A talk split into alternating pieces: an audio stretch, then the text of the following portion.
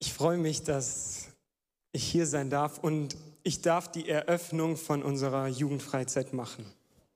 Jesus ist genug. Wir werden diese Woche sehen, wie Jesus genug ist für jeden Bereich unseres Lebens. wir werden auch sehen, wie die Person Jesus uns den Weg zu einem erfüllten Leben zeigt. Wir werden auch sehen, wie der Glaube an ihn die einzige Grundlage für ein erfülltes Leben ist. Und ich freue mich, dass ich heute das Thema mit euch anschauen darf mit dem Titel Jesus ist genug für meine Errettung. Und bevor ich anfange, will ich noch mal kurz euch einladen, dass wir beten. Jesus, ich danke dir für diesen Abend. Ich danke dir für diese Möglichkeit, dass wir anschauen dürfen, was du für uns getan hast. Und ich bete, dass du uns hilfst zu verstehen, was es für unser Leben bedeutet und was für eine Antwort wir darauf geben können. Ich danke dir, dass du heute Abend vorbereitet hast. Ich danke dir, dass du den Plan hast, dass viele gerettet werden. Danke, dass es dein Wille ist, dass alle Menschen zu dir finden. Wir wollen heute darauf vertrauen, dass du, Heiliger Geist, diese Worte benutzt, die ich reden werde und zu Herzen redest, dass du Herzen weich machst und dass du zu ihnen redest. Amen. Jesus ist genug für deine Errettung. Als ich mir dieses Thema angeschaut habe,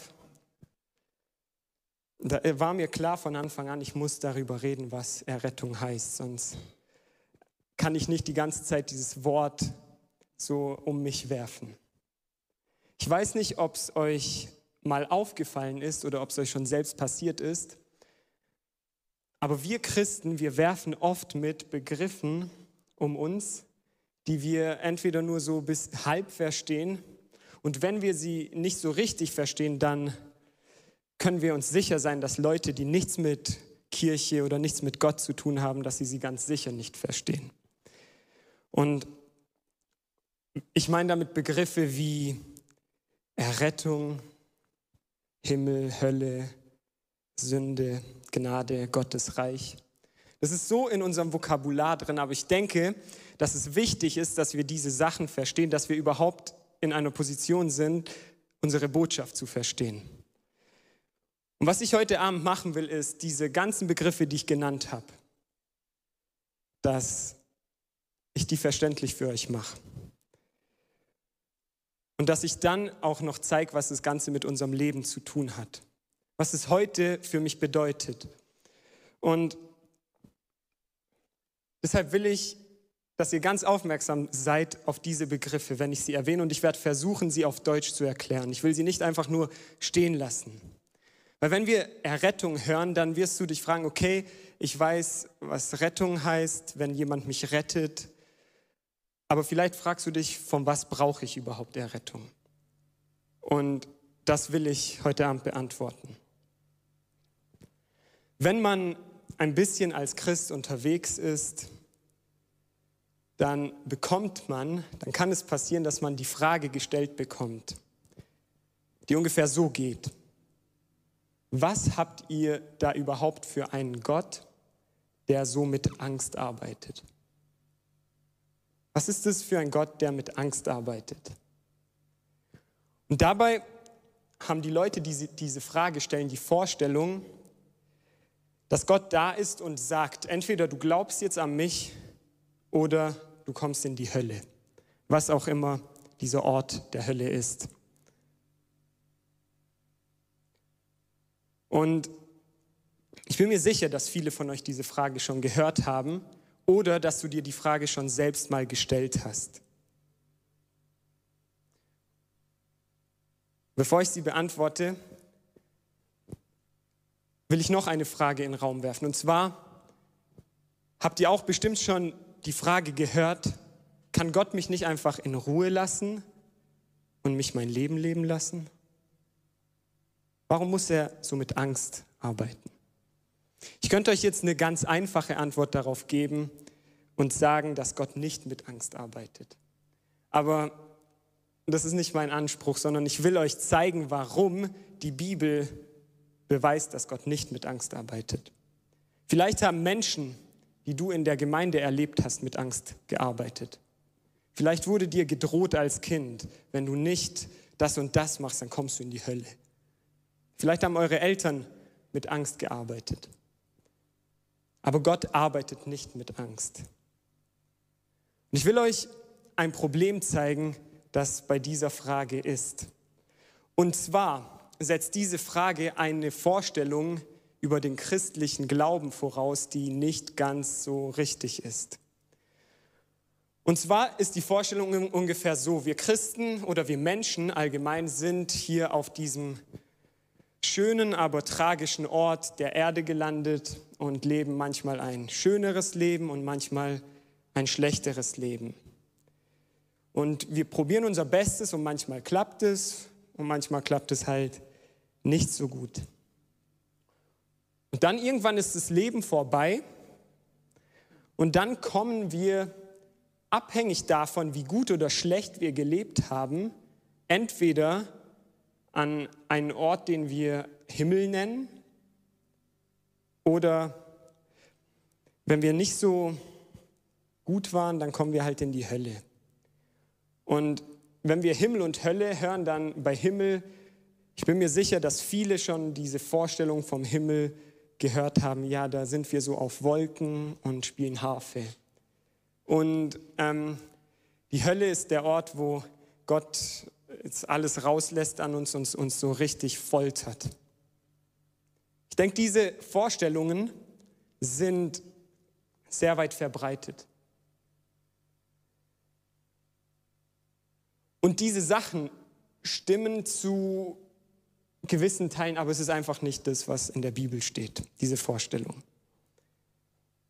In der Bibel finden wir nämlich eine ganz andere Geschichte und diese Geschichte will ich euch heute zeigen. Eine die Geschichte, die ein bisschen anders geht als die, die ich gerade gezeigt habe. Gottes Aufforderung, das werde ich euch heute Abend zeigen, Gottes Aufforderung an Jesus zu glauben, ist vielmehr eine freundliche Einladung, zurück zu ihm zu kommen, als ein Druckmittel, mit dem er Menschen aus Angst dazu bringt, ihm treu zu sein. Das ist meine These und ihr werdet, ich werde euch das zeigen mit der Bibel. Und die Antwort auf die Frage, die ich, die zweite Frage, die ich gestellt habe, warum Gott uns einfach nicht in Ruhe lässt, ist, wenn wir wirklich wollen, dass Gott uns in Ruhe lässt, dann wird er das tun. Gott wird sich uns nicht aufzwingen. Er wird unsere Entscheidung, nichts mit ihm zu tun haben zu wollen, immer respektieren. Und trotzdem wird immer noch die Einladung, die wir in der Bibel finden, dass wir zurück zu ihm kommen können, offen sein. Und bevor ich euch alles hier so zeigen kann, will ich jetzt diese Frage, die an der Wand ist, beantworten. Und zwar, vor was brauche ich Errettung? Damit wir diese Frage beantworten können, dann müssen wir an den Anfang der Bibel gehen. Und zwar, wenn ihr eine Bibel habt, dann lest ihr auf den ersten Seiten die Geschichte darüber, wie Gott die Erde schafft, wie Gott die Natur schafft und als Krönung schafft er Menschen in seinem Abbild. Und er schafft sie mit dem Ziel, dass er gemeinsam mit ihnen die Erde, die ein guter Ort ist, dass er gemeinsam mit den Menschen diese gute Erde verwalten kann. Und es geht dann eine ganze Zeit lang gut. Gott arbeitet mit Menschen zusammen und die Erde ist ein friedlicher Ort. Und wir würden heute Abend sagen, wenn wir diesen Ort beschreiben, ist Gottes Reich oder der Himmel war in dem Moment auf der Erde. Niemand wird unterdrückt, niemand wird ausgenützt. Alle Lebewesen leben in Harmonie zusammen. Das geht gut bis an den Punkt, wo dann der Mensch auf die Idee kommt, sich zu fragen, ja, wie wäre das alles ohne Gott? Ich brauche doch Gott eigentlich dafür jetzt gar nicht. Ich kann das auch selbst machen. Und das bringt dann den Menschen zu der Entscheidung, das Leben ohne Gott zu probieren. Und alles so zu tun, wie sie es für richtig halten. Und diese Geschichte, die ich jetzt so ganz grob zusammengefasst habe, kennen wir als die Geschichte vom Sündenfall. Wir kennen den Charakter Adam und Eva und wir wissen, wie sie sich gegen Gott auflehnen und ihr eigenes Ding durchziehen. Ich habe gerade das Wort benutzt, Sündenfall. Und ich will euch, bevor ich weiter sag, die Geschichte weiter sage, will ich darüber reden, was Sünde ist. Und zwar ist Sünde, wenn wir versuchen, ohne Gott zu leben und uns dazu entscheiden, unsere eigenen Maßstäbe zu setzen. Wenn wir uns dazu entscheiden zu sagen, okay, ich finde das richtig und es ist mir egal, ob Gott das richtig findet. Das ist Sünde. Und das Problem damit ist, dass wenn wir uns dazu entscheiden, Dinge ohne Gott zu tun, dass sich Gott dann zurückzieht, weil er unsere Entscheidung, ihn nicht dabei haben zu wollen, respektiert. Und dann entsteht ein Ort, wo Gott nicht mehr anwesend ist. Dann hat diese Entscheidung, die wir Sünde nennen, Dinge ohne Gott zu machen, Auswirkungen. Und zwar suchen die Menschen dann nach ihrem eigenen Vorteil. Wenn wir ohne Gott alles machen, sind wir immer an erster Stelle. Wir suchen erstmal immer das Beste für uns. Und dann kommen die Auswirkungen davon, sodass wir dann in einer Welt leben, wie wir sie heute haben, voller Ungerechtigkeit, Unterdrückung, Streit, von der kleinsten Ebene zwischen zwei Personen in einer Familie bis hin zu Kriegen. So wie wir sie im Moment in der Welt haben. Oder Missbrauch, Egoismus, Neid, Zorn und Hass. Das ist alles das Ergebnis davon, wenn wir uns entscheiden, ohne Gott das Leben zu führen. Und am Anfang kann es so aussehen, ja, es läuft ja ganz gut ohne Gott. Aber auf lange Sicht wird es immer zu diesen Dingen führen. Und diesen Ort, den wir dann ohne Gott finden, ist die Erde nach dem Sündenfall. Ein Ort von Abwesenheit von Gott. Und wenn ihr euch fragt, was Hölle eigentlich ist, dann gebe ich euch die Antwort darauf, und zwar, die Hölle ist der Ort der Trennung von Gott. Also ein Ort, an dem der Mensch entschieden hat, nicht mit Gott zu sein. Und die Hölle kannst du schon in diesem Leben erleben, wenn du dich dazu entscheidest, ohne Gott zu sein. Oder dann auch nach diesem Leben, in der Trennung von Gott. Was ich auch noch sehr, sehr wichtig finde zu erwähnen, ist, dass Gott die Hölle nicht geschaffen hat. Wir lesen in 1. Mose nicht, am Anfang schuf Gott Himmel und Hölle, sondern wir sehen, am Anfang schuf Gott Himmel und Erde. Deshalb können wir wissen, dass die Hölle ein Ort ist, den wir Menschen aus unserer eigenen Entscheidung geschaffen haben. Und Gott erlaubt, dass sie weiter existiert, weil er unsere Entscheidung respektiert. Die Hölle ist ein Ort, der nur existieren kann, weil wir einen freien Willen haben. Okay, das ist jetzt unsere schlechte Situation als Menschen. Wir denken, wir können es ohne Gott und wir denken immer wieder, dass wir ohne Gott ein besseres Leben haben können. Und jede Generation, die neu kommt, glaubt, okay, jetzt werden wir es aber richtig machen. Jetzt die ganzen Generationen vor uns haben es nicht geschafft, aber wir, wir sind schon mal besser und wir werden es ohne Gott richtig schaffen. Und das ist eigentlich die Lüge, die uns jedes Mal in der Menschheitsgeschichte betrügt. Und am Ende enden wir immer in Kriegen, Streit, Tod, Zerstörung, Hass, Missbrauch und Unterdrückung in einer ungerechten Welt.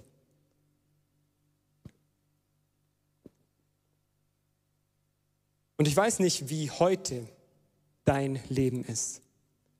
Ob dein Leben schon von Jesus in Ordnung gebracht wurde oder ob du noch viel mehr ein Chaos erlebst. Aber es ist die Welt, in der wir leben. Und vielleicht geht es dir gut und du hast alles, aber du merkst, dass dir innerlich etwas fehlt. Und das ist eine Situation, die wir ganz einzigartig eigentlich in unserer Zeit haben können. Dass wir alles haben, aber doch nicht glücklich sind. Weil es immer so viel Not gab in der Geschichte und wir das erste Mal hier im Westen so material glücklich eigentlich leben sollten. Aber es ist trotzdem nicht so, als wäre alles perfekt.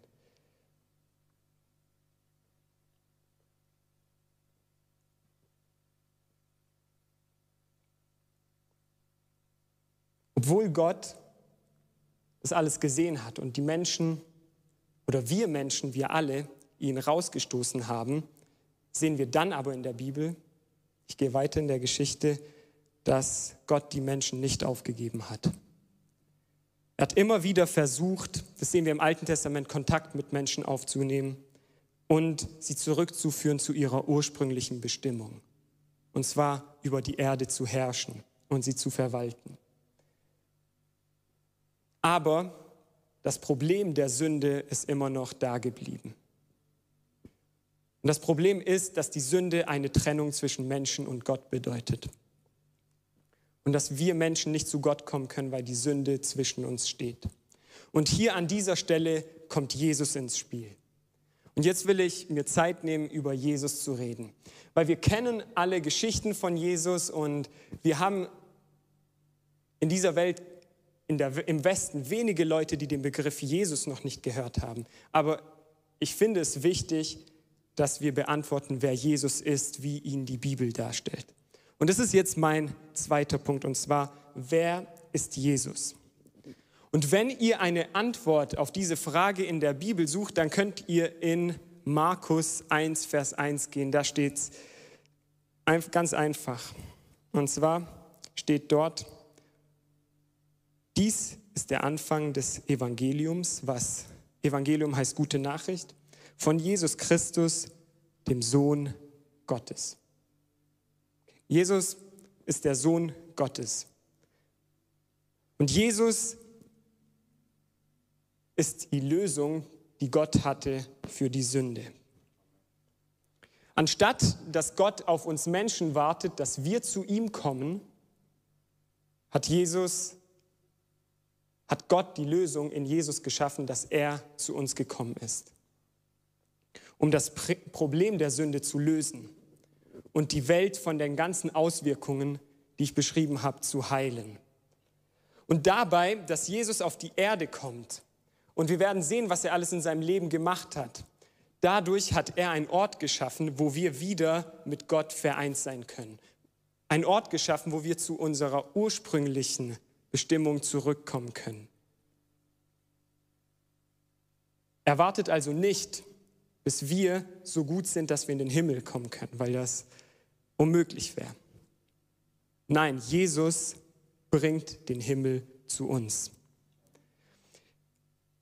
Markus 1, Vers 15 steht, hier redet Jesus, warum er da ist. Und zwar sagt er, die Zeit ist gekommen.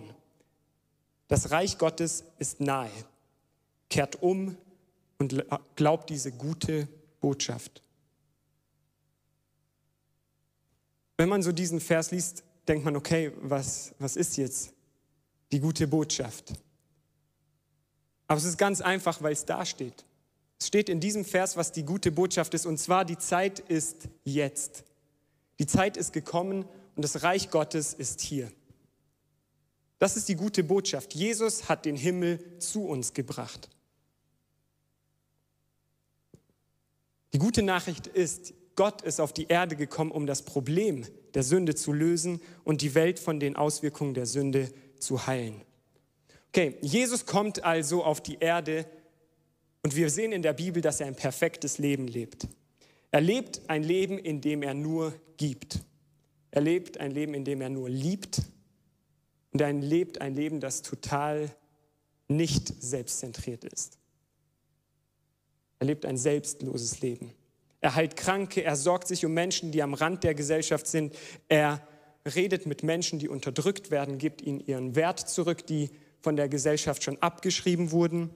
Und er befreit Menschen, die, wir lesen es ganz oft, von bösen Geistern bedrückt werden.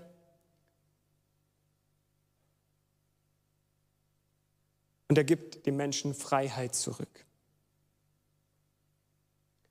Und durch sein Leben zeigt er uns heute einen Weg, wie wir miteinander umgehen sollen. Aber weil Jesus in seinem Leben auch hingeht und die Leute, die verantwortlich sind für die Unterdrückung und die Leute, die von sich sehr viel halten, weil er diese Leute konfrontiert und die Sünde sozusagen konfrontiert, wird er als Bedrohung gesehen und nach ein paar Jahren umgebracht.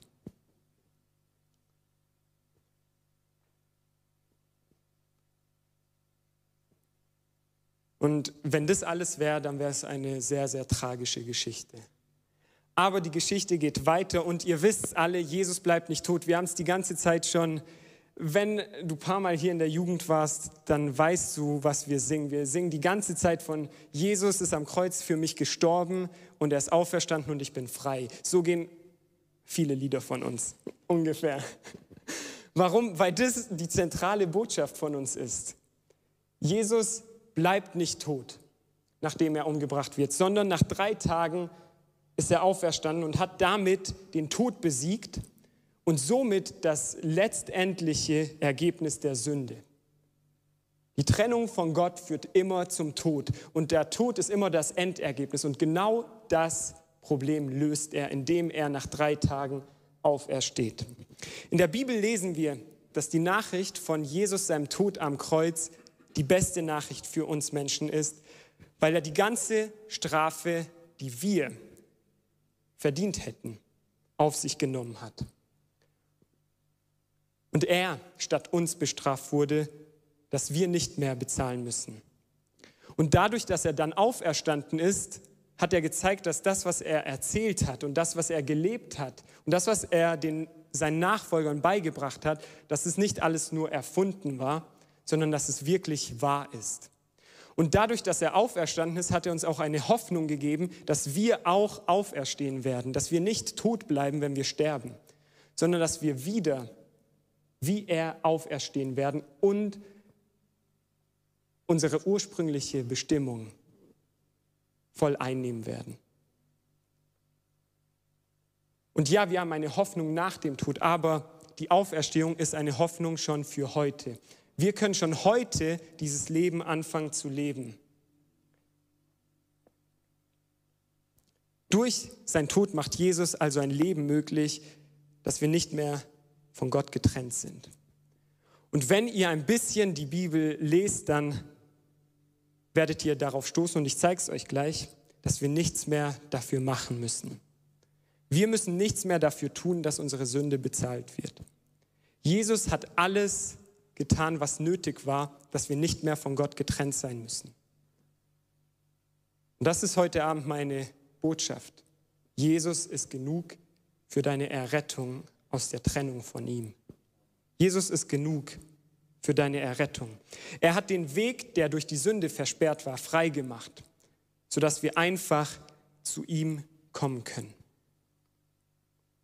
Wenn ihr euch fragt, warum ist Jesus eigentlich gekommen und meine Antwort jetzt noch nicht genug war, dann habe ich zwei Verse für euch mitgebracht. Und zwar in Johannes 3, Vers 17 und 18. Hier steht, Gott hat seinen Sohn nicht in die Welt gesandt, um sie zu verurteilen, sondern um sie durch ihn zu retten. Wer an ihn glaubt, wird nicht verurteilt. Wer aber nicht glaubt, ist damit schon verurteilt.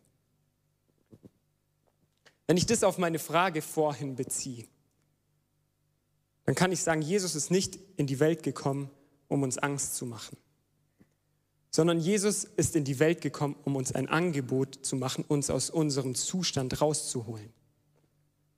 Und was wir dafür tun müssen, steht hier, wer an ihn glaubt, wird nicht verurteilt. Wer aber nicht glaubt, ist damit schon verurteilt. Was das heißt, wenn wir dieses Angebot nicht annehmen werden, dann wird unser Leben genauso weitergehen wie bevor wir dieses Angebot hatten. In Trennung von Gott. In einem endlosen Suchen und Nichtfinden. Gott will dich nicht bestrafen. Egal, was du gehört hast in Gemeinden oder von deinen Eltern, Gottes Ziel ist es nicht, dich zu bestrafen. Aber dadurch, wenn wir uns von Gott entfernen, dadurch bestrafen wir uns dann selbst. Deshalb steht hier, wer das Angebot von Jesus annimmt, wer an ihn glaubt, der wird nicht verurteilt.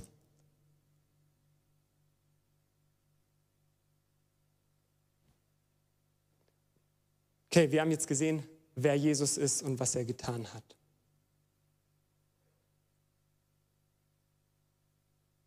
Und in der Bibel gibt es einige Stellen, besonders in der Apostelgeschichte, wo Petrus oder Paulus genau diese Geschichte von Jesus erzählen, wer Jesus ist. Und die Antwort, die die Menschen dann darauf haben, ist ganz oft, okay, was sollen wir jetzt tun? Und das ist mein dritter Punkt heute Abend, und zwar, was soll ich jetzt tun? Was hat das Ganze mit meinem Leben zu tun? Und bevor ich das jetzt beantworte, was wir tun sollen, will ich euch eine Geschichte zeigen in der Bibel, die den Zustand, den wir als Menschen haben und unsere menschliche Geschichte ganz gut beschreibt, aber uns auch zeigt, wie Gott uns eigentlich begegnet. Deshalb kommt mit mir in Lukas 15 und ich will mit euch durch die Geschichte gehen und sie ein bisschen für euch kommentieren. Lukas 15, Vers 11. Jesus fuhr fort. Also Jesus erzählt hier eine Geschichte. Ein Mann hatte zwei Söhne. Der Jüngere sagte zu ihm, Vater, gib mir den Anteil am Erbe, der mir zusteht. Da teilte der Vater das Vermögen unter die beiden auf. Wenige Tage später hatte der Jüngere seinen ganzen Anteil verkauft und zog mit dem Erlös in ein fernes Land. Dort lebte er in Saus und Braus und machte sein Vermögen durch alles und brachte sein Vermögen durch. Okay, was hier passiert ist, dieser Junge sind wir alle. Das ist unser Zustand als Menschen. Und zwar, er sagt, ja, es ist ganz schön hier, aber ich will jetzt mein eigenes Ding machen. Ich will dich nicht mehr dabei haben. Und er sagt zu seinem Vater, gib mir das, was mir gehört und ich will jetzt mein eigenes Ding machen. Was er dann macht, ist, er kriegt einen Haufen Besitz und verkauft es und lebt dann ein Leben, das heutzutage vielleicht als der Dream bezeichnet werden würde. Er genießt sein Leben. Er geht ganz weit weg. Er reist lebt in Saus und Braus mit, er ist ein Typ, also mit Frauen und viel Essen und Trinken und was auch immer dazugehört. Und ihm fehlt's, denkt er an nichts. Die Geschichte geht dann weiter. Als er alles aufgebraucht hatte, eine Sache, die uns ohne Gott passiert, und mit Gott niemals passieren würde, ist, dass wir alles, was wir haben, aufgebraucht haben, dass wir ans Ende kommen, dass wir nichts mehr haben. Mit Gott wird uns das niemals passieren. Aber ohne Gott gibt es immer den Punkt, wo der Spaß zu Ende ist. Als er alles aufgebraucht hatte, wurde jenes Land von einer großen Hungersnot heimgesucht. Da geriet auch er in Schwierigkeiten.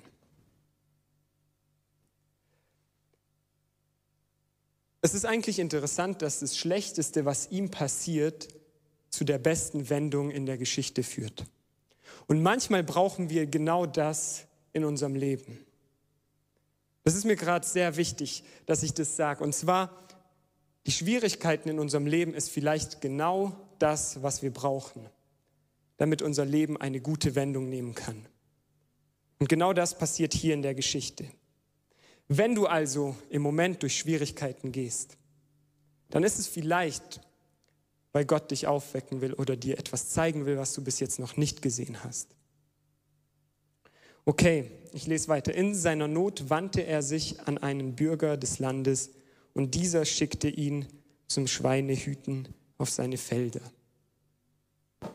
Er wäre froh gewesen, wenn er seinen Hunger mit den Schoten, die die Schweine fraßen, hätte stillen dürfen. Doch selbst davon wollte ihm keiner etwas geben.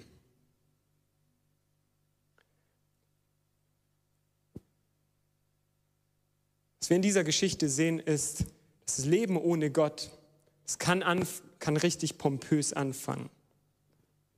Und es ist sehr viel Spaß und wir genießen das Leben und wir leben den Traum. Aber ein Leben ohne Gott führt am Ende immer in eine Situation wie diese und zwar, er wird ein Sklave. Es fängt vielleicht an, dass du Spaß hast an Dingen wie Pornografie. Aber es kommt dann zu dem Punkt, wo du merkst, du kannst nicht anders. Du bist ein Sklave davon. Oder es fängt an mit Lügen oder Stehlen. Und dann wird es motorisch.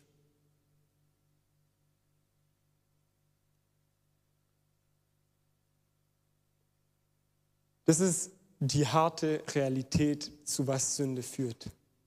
Und es fängt vielleicht an mit einem kleinen Gedanken von Hass und Bitterkeit gegenüber einer anderen Person. Und dann lesen wir in den Nachrichten, wie ein Mann seine Frau und sein Kind tötet. Wir sagen ein bisschen schlecht über jemanden denken, ist ja nicht so schlimm.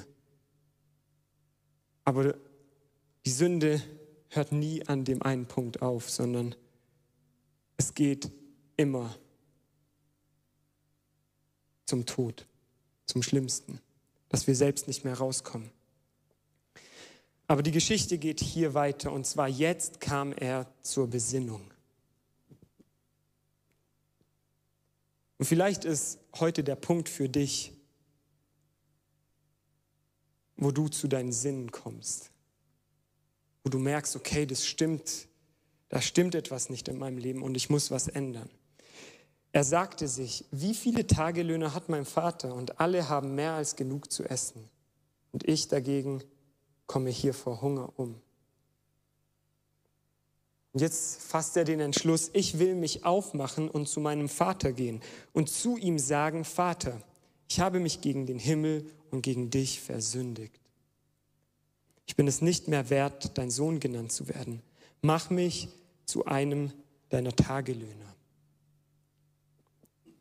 So machte er sich auf den Weg zu seinem Vater. Dieser sah ihn schon von weitem kommen. Okay, was der junge Mann hier macht, bevor ich jetzt die Geschichte zu Ende bringe, will ich noch einige Sachen dazu sagen. Und zwar, er den Entschluss, sich aufzumachen und zu seinem Vater zurückzukehren. Wenn wir zu dieser Frage zurückkommen, die ich gestellt habe, was soll ich jetzt tun, war die Antwort von Jesus und seinen Jüngern danach immer, kehre um Kehre um von der Art und Weise, wie du dein Leben bis jetzt gelebt hast. Und Jesus geht hier hin und macht es uns möglich, dass wir wie dieser junge Mann zu Gott zurückkommen können. Alles, was dieser junge Mann hier braucht, ist eine Entscheidung. Jesus hat alles möglich gemacht, dass wir kommen können. Und du kannst dich heute entscheiden, dich aufzumachen und umzukehren.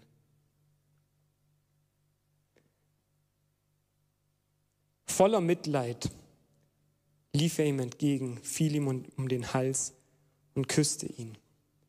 Vater, sagte der Sohn zu ihm, ich habe mich gegen den Himmel und gegen dich versündigt. Ich bin es nicht wert, dein Sohn genannt zu werden.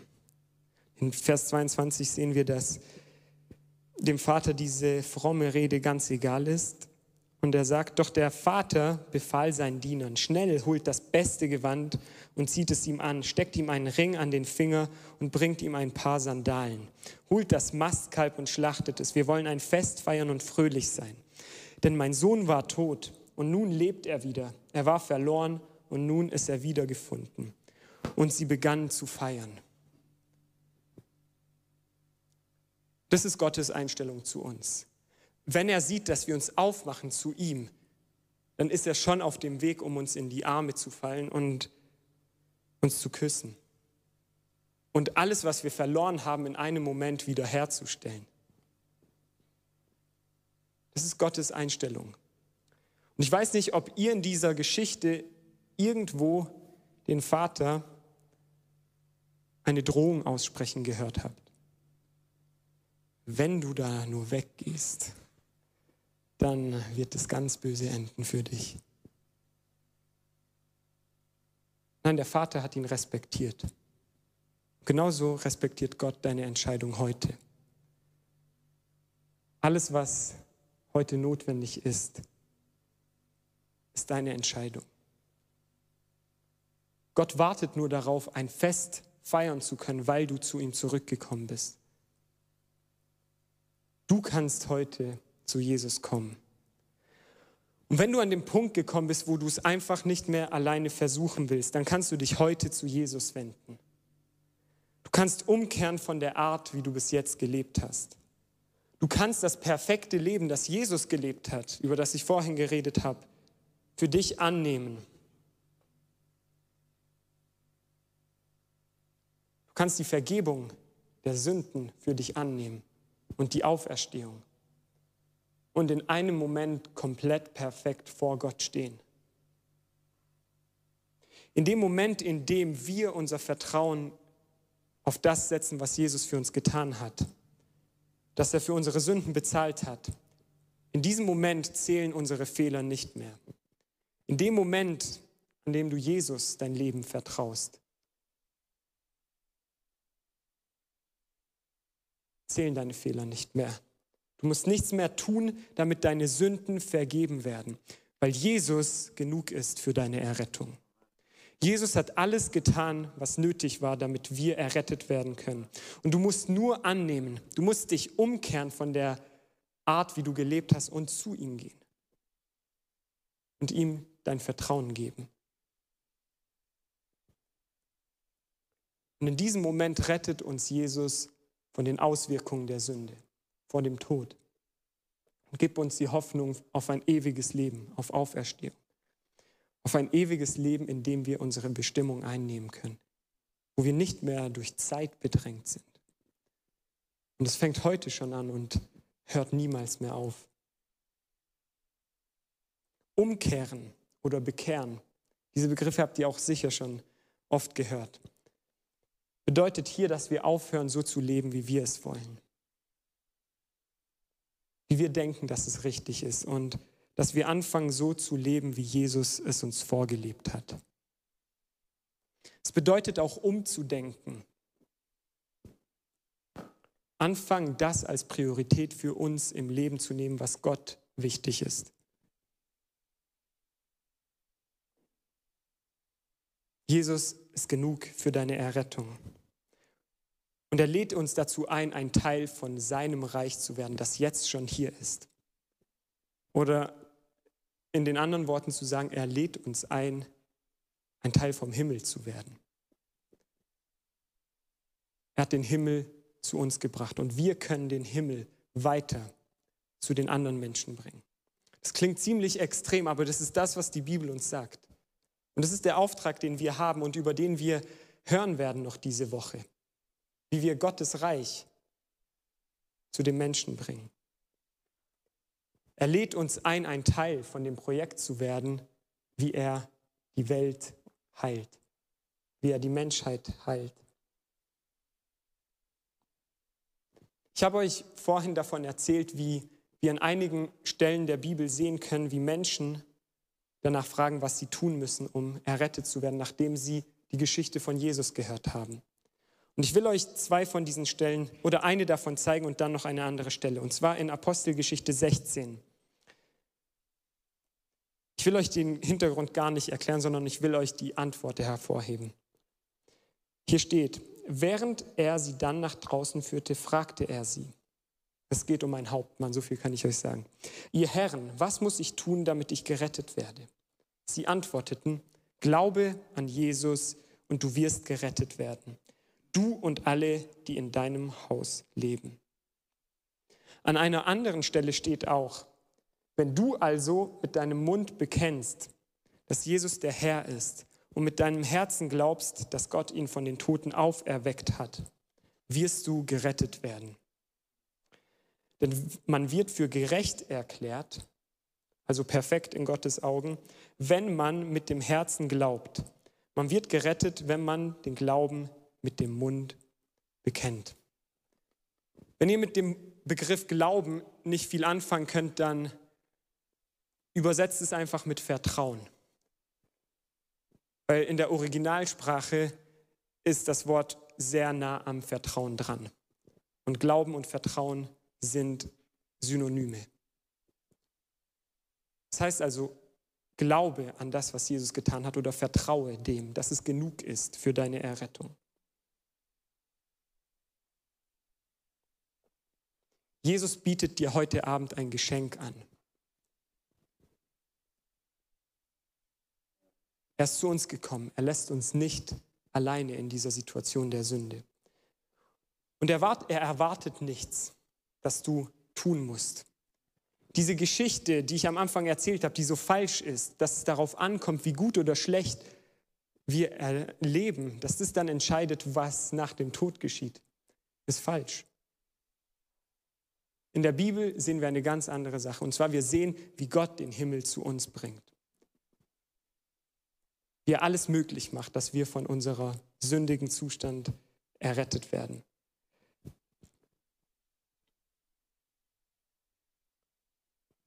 Ich will euch noch einen letzten Vers vorlesen oder zwei letzte Verse und dann wollen wir noch mal eine Zeit haben, wo wir Gott eine Antwort geben. Epheser 2, Vers 8. Noch einmal. Durch Gottes Gnade seid ihr gerettet. Und zwar aufgrund des Glaubens. Ihr verdankt eure Rettung also nicht euch selbst oder nicht dem, was du gut getan hast. Nein, sie ist Gottes Geschenk. Sie gründet sich nicht auf menschliche Leistung, sodass niemand vor Gott mit irgendetwas groß tun kann.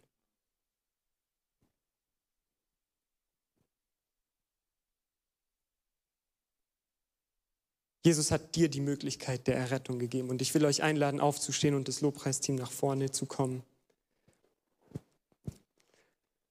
Wenn du heute Abend Jesus noch nicht kennst, dann kannst du dich heute entscheiden, dich zu ihm zu wenden. So wie dieser junge Mann in der Geschichte merkt, dass es nicht weitergeht und sich dazu entschließt, zu seinem Vater zurückzugehen.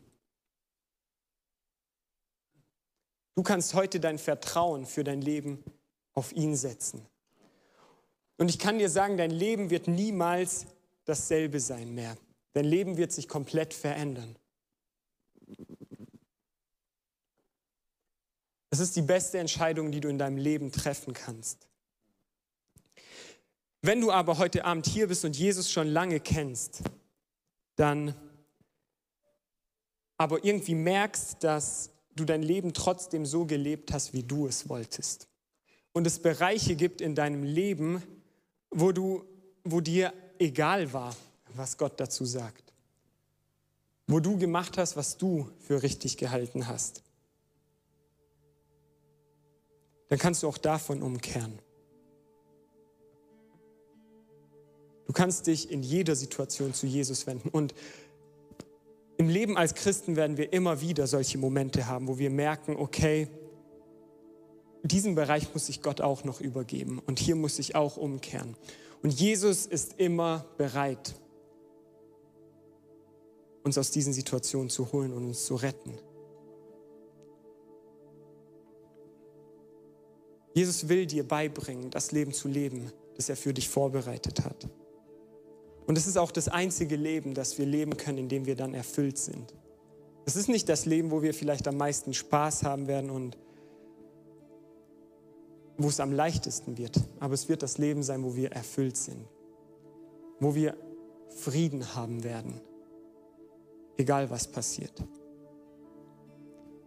Wo auch immer du Errettung brauchst heute Abend, Jesus ist genug für deine Errettung. Erlaube ihm, heute dich zu retten. Danke, dass du unsere Predigt angehört hast. Wenn dich die Botschaft angesprochen hat, dann teile sie gerne mit deinen Freunden und Bekannten, dass auch sie diese Predigt hören können. Wir wünschen dir Gottes Segen.